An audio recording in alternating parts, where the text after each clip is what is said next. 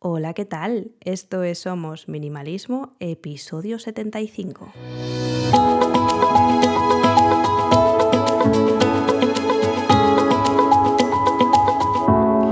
Bienvenidas una semana más. Yo soy Saray, quien está detrás de este podcast en el que hablamos de minimalismo y todos los cambios que puede traer a nuestro día a día para tener una vida con sentido, con propósito y centrándonos en lo verdaderamente importante. Y hoy lo más importante es que os desee feliz año 2023. Estamos a día 1 y, y, bueno, no puedo estar más emocionada por este año nuevo que, que va a empezar. Confieso que esto lo estoy grabando el día 31, pero no se lo digáis a nadie. Yo ya estoy emocionada porque es 2023. Y nada, desearos un feliz año cargado de ilusión, de alegría, de cosas que son verdaderamente importantes, que os resuenen, que estén alineados con vosotros. Bueno, bueno, que sea un año maravilloso. Y para las cosas que no van a ser tan maravillosas, porque las va a haber, porque la vida es así, eh, resiliencia, buena cara, saber sacar las cosas positivas, llorar, gruñir, gritar cuando sea necesario, soltar toda esa energía que se nos acumule en los momentos dados y sobre todo seguir adelante, que es lo, lo más importante, seguir eh, hacia adelante con la cabeza bien alta, con ganas y, y seguir viviendo a fin de cuentas. Después de esta pequeña introducción, hoy quería hablaros de mi palabra para 2023.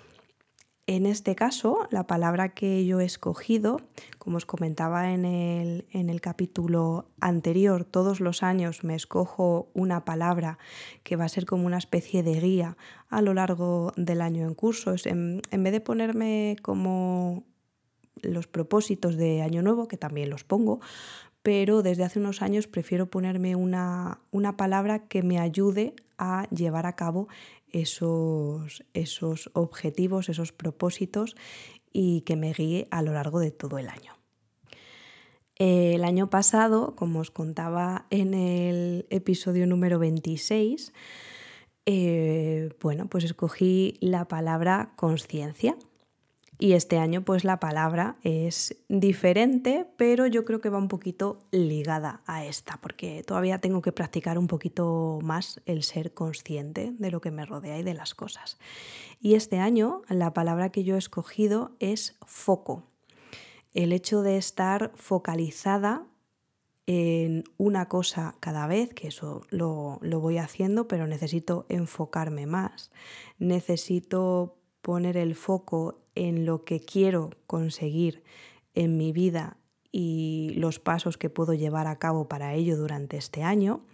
Necesito poner foco en, los sentimientos que, que, tenga en los diferentes momentos, eh, ponerles atención, escucharles, escucharme y gestionarlos de una manera adecuada que sin el foco no, no lo voy a conseguir.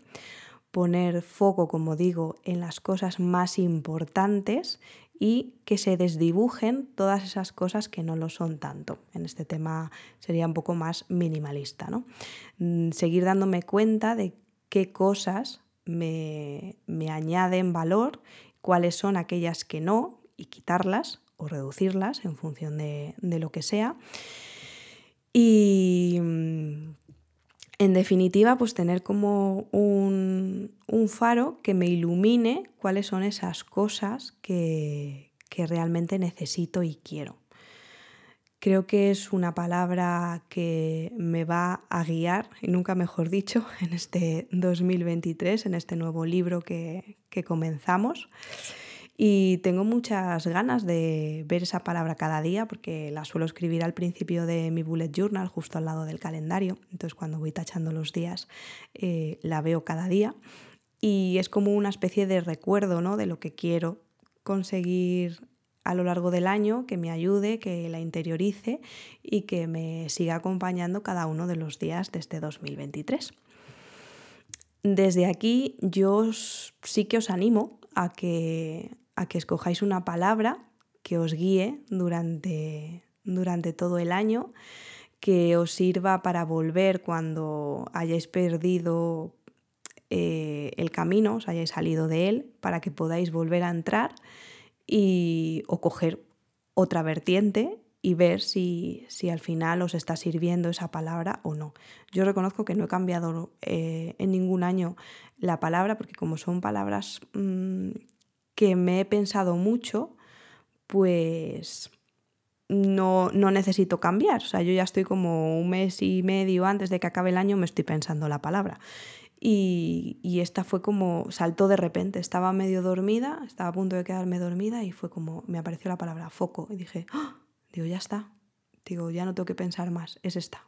O sea, mi, propio subconsciente me lo estaba diciendo, entonces me levanté, la escribí porque digo, se me va a olvidar seguro, y me volví a, dormir. Ah, bueno, estaba ahí a medias y me volví a, dormir, a quedarme dormida.